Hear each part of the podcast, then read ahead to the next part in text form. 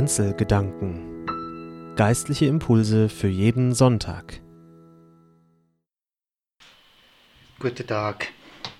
Herzlich willkommen zu den Kanzelgedanken. Mein Name ist Philipp Roth und Sie hören meine Gedanken zum Palmsonntag unter dem Titel Crowdsourcing. Ich lese aus der Bibel, aus dem Hebräerbrief, dem 11. Kapitel, die ersten beiden und die letzten beiden Verse und aus dem 12. Kapitel die ersten drei Verse. Der Glaube ist ein Festhalten an dem, worauf man hofft. Ein Überzeugtsein von Dingen, die nicht sichtbar sind. Aufgrund ihres Glaubens hat Gott den Alten das gute Zeugnis ausgestellt. Aber sie haben nicht empfangen, was Gott ihnen versprochen hatte, denn Gott hatte für uns etwas Besseres vorgesehen. Deshalb sollten sie nicht ohne uns zur Vollendung gelangen. Wir sind also von einer großen Wolke von Zeuginnen und Zeugen umgeben. Darum lasst uns alle Last abwerfen, besonders die der Sünde, in die wir uns so leicht verstricken. Dann können wir mit Ausdauer in den Kampf ziehen, der vor uns liegt. Dabei wollen wir den Blick auf Jesus richten. Er ist uns im Glauben vorausgegangen und wird ihn auch zur Vollendung führen. Er hat das Kreuz auf sich genommen und der Schande keine Beachtung geschenkt. Dies tat er wegen der großen Freude, die vor ihm lag. Er sitzt auf der rechten Seite von Gottes Thron. Denkt doch nur daran, welche Anfeindungen er durch die Sünder ertragen hat. Dann werdet ihr nicht müde werden und nicht den Mut verlieren.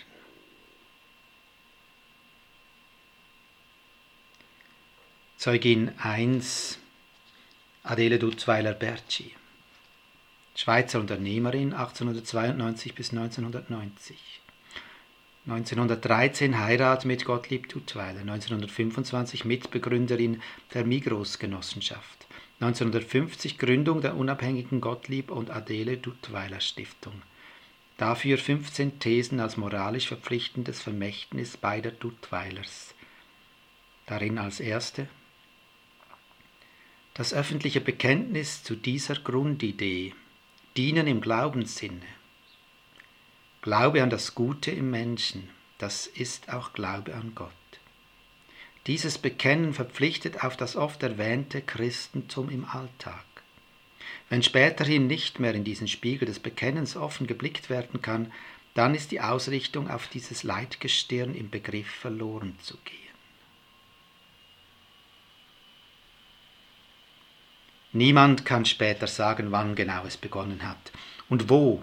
Vereinzelte Stare recken ihre Flügel und Hälse flattern hoch, reißen andere mit und aus ein paar Einzelnen wird eine Gruppe, und aus einer Gruppe wird ein Schwarm, und aus einem Schwarm eine Wolke, frei, filigran, wie von einem japanischen Tuschmeister hingetüpfelt und animiert, wabernd wild, wohlgeordnet, wunderbar. Eine Vogelwelle steigt in den Himmel und fällt zurück, windet, wendet sich, zieht sich auseinander und durchdringt sich wie ein luftiger Teig von Windeshänden durchgeknetet. Tausende sind es im Herbst, die sich da finden und sammeln und gemeinsam die Reise in die Wärme antreten. Und es ist kein König darunter, der schreit mir nach Marsch, und auch kein Drang innerer, der ihnen keine andere Wahl lässt, als zu gehen. Keine Superhirne mit Superaugen haben diese Vögel, so dass alle jeweils von allen wüssten, wo sie gerade sind und was sie gerade machen. Und eine Voucher, auf dem steht, wo sie wann erwartet werden, haben sie auch nicht dabei. Nein, diese Wolke steuert sich nach einem ganz anderen und einem ganz einfachen Prinzip. Jeder Vogel achtet auf die Paar rund um sich. Fünf, sechs oder sieben, mehr nicht. Auf ihre Nähe und ihre Distanz, ihre Richtung und ihr Tempo. Und orientiert sich mit seinem eigenen Weg an deren Weg. Und diese machen es auch so und jene auch wieder, so dass sich unzählige kleine Netzwerke bilden und gegenseitig überlappen und miteinander zu einem noch viel größeren Netzwerk verbinden, einem Netzwerk 3D, Wolke eben. Und der Rest ist einfach Sonne am Himmel, Fluss da unten oder Autobahn, himmlisches Leuchten, irdischer Weg. Nicht nur ihren Weg finden die Vögel so. Es ist auch eine kraftsparende Reise. In der Gruppe fliegt sich leichter. Und ihren Schutz finden sie. Der Falke wird Mühe haben, einen einzelnen Vogel herauszupflücken. Er gerät in einen Flügelsturm. Schwarmintelligenz, Gemeinschaftsgeborgenheit, Crowdsourcing. Man wird viele und hebt ab. Wir sind aber von einer großen Wolke von Zeuginnen und Zeugen umgeben. Zeugin 2 Hebe Charlotte Kohlbruche Niederländische Laientheologin und Widerstandskämpferin. 1914 geboren, Kindheit in Utrecht, Ausbildung in Berlin, Kontakte zu Martin Niemöller und zur Bekennenden Kirche. 1938 Verhaftung und Ausweisung, 1939 Studiensemester bei Karl Barth in Basel, ab 1940 im kirchlichen Widerstand gegen die Nazis im besetzten Holland. Aufbau von der Schweizerse Weg, der Schweizerische Weg, einer Informantenkette, durch die Mikrofilme zum Ökumenischen Rat nach Genf geschleust werden. 1944 im Konzentrationslager Ravensbrück, nach dem Krieg Versöhnungsarbeit, in den 90er Jahren Ehrendoktorin in Prag und Cluj, Medal of Freedom vom US-Präsidenten. Gestorben 2016 im Alter von 102 Jahren. Der Brief an die Hebräer ist ein Einzelgänger. Im Neuen Testament fühlt er sich an wie ein Gast, der sich in der Party geirrt hat. Gartenfest statt Clubhaus irgendwie. Er hat etwas Dunkles, Theatralisches, Schräges und Kultiges, dieser Gast. Hohe Priester, Tempel, Altar heißt es da oft. Opfer, Sünde, Blut Christi. Ein Buch mit einem etwas ganz anderen Ruf, schrieb Luther bereits vor 500 Jahren. Ich stelle mir eine Punk-Lady vor, schwarze Schminke, Neonsträhnen, Strähnen, Ledermantel oder einen auf der Gasse gestrandeten, die Geschichte auf dem Leib tragend, zerschlissene Jacke, Tattoos, Augen von weit her. Und nun schließen wir diesen Gast ein oder stoßen wir ihn ab. Ganz unbewusst fängt da im Kopf das beliebte Spiel zu laufen an. Finde die Unterschiede. Unser innerer Zähler summiert, was wir anders sehen und sagen, empfinden und denken. Welche Meisterschaft haben wir doch im Unterscheiden erreicht, ja gerade auch in der Kirche, nicht wahr? Bereits eine Gebetsanrede verrät uns eine komplett andere Glaubenskultur, und aus Umgangsformen lesen wir schon alles heraus, was wir zur Bewertung des anderen benötigen. Können wir zusammen oder können wir nicht? Identitätspolitik nennt sich das heute. Identitätspolitik schafft Identität durch Produktion von anderen, Fremdheiten und Differenzen, oft Verachtung und Feindschaft. Die Schwarzen, die Weißen, die Linken, die Rechten, die Frauen, die Männer, die Alten, die Jungen, die Gläubigen, die Ungläubigen. Die Reihe lässt sich beliebig fortführen. Gehört also der Hebräerbrief mit seinem starken Eigengeruch auch zu unserer Familie? Und wie ist es mit den anderen fremden Gästen? Wir nennen uns gastfreundlich und sprechen von Willkommenskultur, doch wie viel Fremdheit ertragen wir tatsächlich, wie viel Diversität? Wo ziehen wir die Grenzen? Und ziehen wir sie mit Bedacht oder mit Bequemlichkeit? Haben wir einen Begriff davon, wie weit Gottes Menschenfamilie tatsächlich ist? Wir sind aber von einer großen Wolke von Zeuginnen und Zeugen umgeben. Nun, unser Gast ist weise. Der Hebräerbrief stellt sich nicht selbst vor und erklärt sich. Er sucht gemeinsame Bekannte. Unsere Verse bilden die Klammer um eine ganze Liste von Namen, die er als Bekannte anführt, Referenzen der Verbundenheit sozusagen. Das Zeugnis der Alten nennt der Verfasser das. Abel, Henoch, Noah werden da genannt, Abraham, Isaac, Jakob, Mose, Rahab, David, Väter des Glaubens zumeist. Keine makellosen Heiligen, schillernde Figuren mit Schatten und Abgründen, aber doch oder gerade Deshalb Menschen, mit denen Gott seine Spur durch diese Welt gezogen hat und zieht und andere inspiriert. Ohne sie wären wir nicht wer und wo wir sind. Und ja, auch eine Mutter des Glaubens ist dabei. Die Sexarbeiterin mit dem Rettungsseil, Rahab. Welche Mütter und Väter des Glaubens wären es denn bei mir? frage ich mich.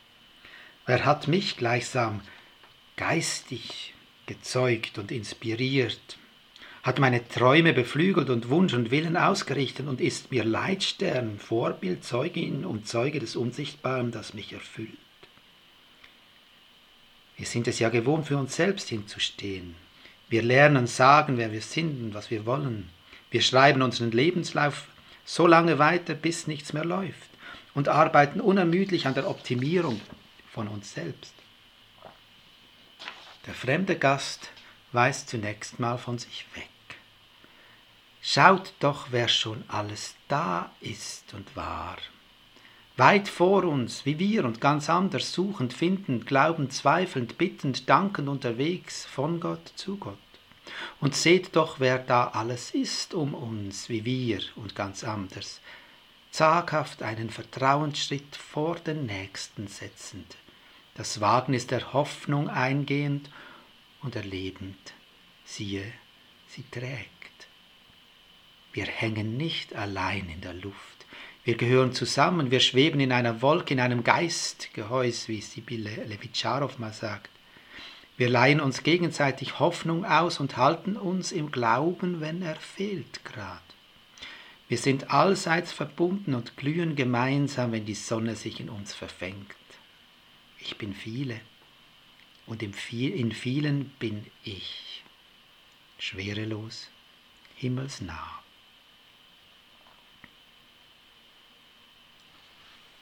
Zeugin 3 Marie Durand, französische Märtyrerin 1711 bis 1776. In der Ardèche geboren, sicherheitshalber katholisch getauft. Ein Bach Bayot, ein Nachtfalter, ein Spottname der Hugenotten nach der Aufhebung des Edikts von Nantes und nach dem Beginn der Verfolgung. 1726 Ordination ihres Bruders zum Pfarrer nach Studium in der Schweiz. 1730 Verhaftung, um sie gegen den Bruder auszutauschen. 1730 bis 68, also 38 Jahre Gefangenschaft in der Tour de Constance in Aigues-Mortes. 1732 Exekution des Bruders in Montpellier. Menschenwolke, Schwarmglaube, Mut, Hoffnung, Vertrauen als Crowdsourcing. Ein Kirchenbild, das mir gefällt. Muss man als Pfarrer eigentlich glauben, wurde ich kürzlich gefragt. Doch kann man glauben müssen? Ist das denn etwas, was man erzwingen kann, was man schafft, indem man es nur genug will und alles tun, dafür tut?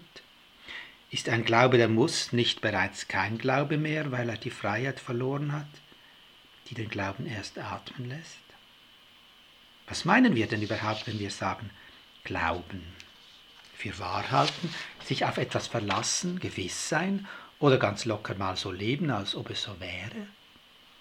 Kann man zweifelsfrei glauben? Oder ist, was zweifelsfrei ist, gar kein Glaube mehr? Ich glaube nicht, dass 2 plus 2 4 ist. Ich weiß es. Ich glaube jedoch, dass ich geliebt werde. Meistens, nicht immer, glaube ich das. Ein Windhauch genügt und ich zweifle. Der Glaube ist ein Festhalten an dem, worauf man hofft, ein Überzeugtsein von Dingen, die nicht sichtbar sind, sagt der Hebräerbrief gleich zu Beginn unseres Abschnitts. Es ist einer der wenigen Verse aus diesem Schreiben, der mir schon lange geläufig ist. Sozusagen eine Definition des Glaubens, mir noch besser aus der Lutherbibel bekannt. Es ist aber der Glaube eine feste Zuversicht dessen, was man hofft, und ein Nichtzweifeln an dem, was man nicht sieht. Ich habe mich immer etwas an diesem Satz aufgehalten. Er klingt so pausbäckig selbstgewiss, so versiegelt unkritisch. Wie kann denn eine Zuversicht vor aller Erfüllung fest werden? Und wie kann man nicht zweifeln, bevor etwas bewiesen und errungen ist? Wir leben in einer Zeit der Inszenierungen. Man muss sich zeigen, um sich aus dem Meer der Gleichheit herauszuheben. Wenn man Zeugin und Zeuge ist, zeugt man heute stets oder vielleicht sogar wesentlich von sich selbst. Sogar Allerpersönlichstes wird nach außen getragen und dient der Darstellung der eigenen Einzigartigkeit und Besonderheit. Will also nicht auch der Glaube so bezeugt werden, klar und deutlich? Und wird er nicht erst klar und deutlich, wenn er sich authentisch und ambivalenzfrei zeigt? Die feste Zuversicht und das Nichtzweifeln in diesem Satz scheinen das zu bestätigen. Während ich noch stammle, ich glaube, hilf meinem Unglauben. Ich schaue genauer hin. Hypostasis steht da beim Hebräer. Das heißt nicht Zuversicht, das heißt Grundlegung, etwas darunter ziehen, eine Basis schaffen, einen Ausgangspunkt. Der Glaube schafft den Boden, auf dem Hoffen möglich wird, Träumen, Lieben, Neues tun. Ich sehe ein Absprungbrett vor dem Reck vor mir. Vielleicht versetzt Glaube nicht immer gleich Berge, aber er verrückt die Ausgangsbedingungen. Und es wird denkbar, was vorher gar nicht in den Sinn kam. Und dann steht da Elenchos. Das heißt weniger Beweis als überführt sein. Ein Straftäter wird seines Vergehens überführt. Er gerät in die Wahrheit und die Konsequenzen seiner Untaten hinein.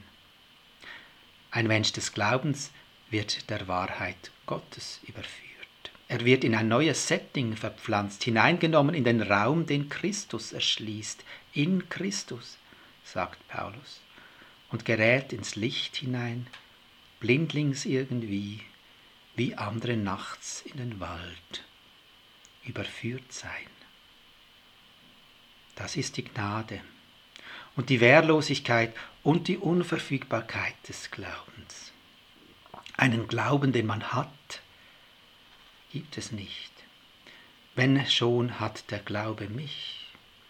Und diese Wolke der Zeuginnen und Zeugen hat mich.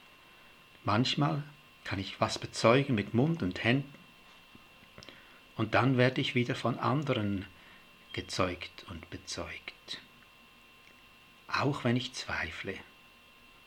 Es glaubt an mich in mir.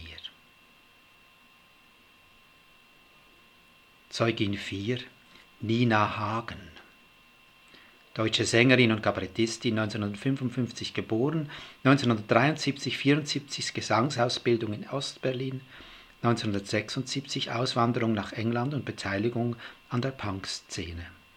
1977 in Westberlin Gründung der Nina Hagen Band.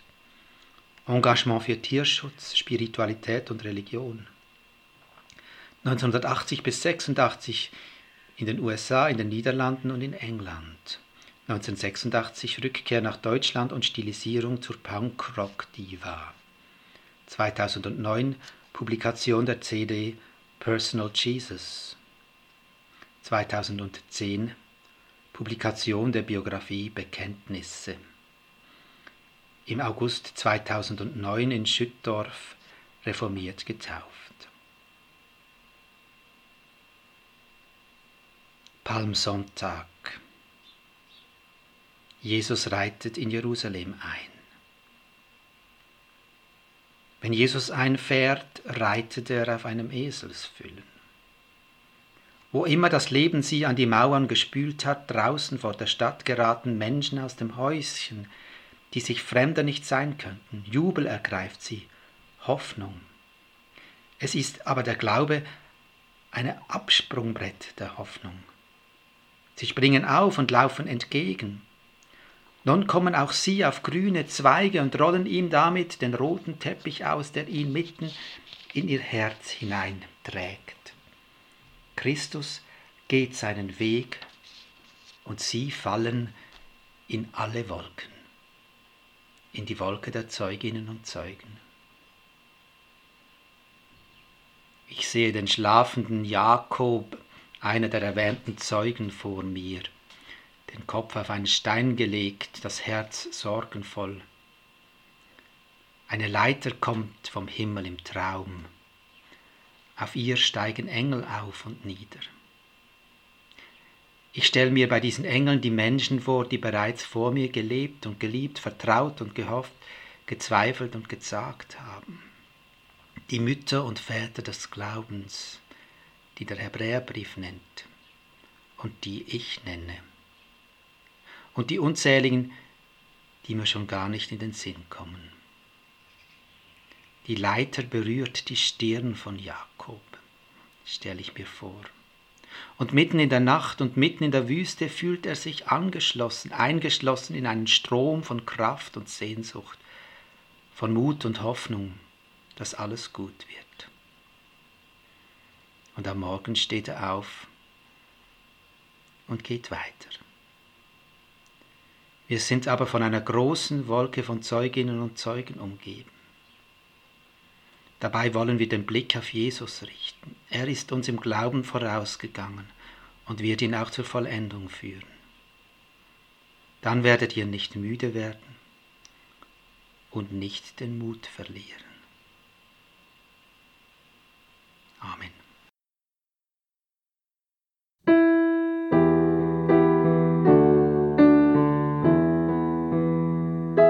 Kanzelgedanken Geistliche Impulse für jeden Sonntag.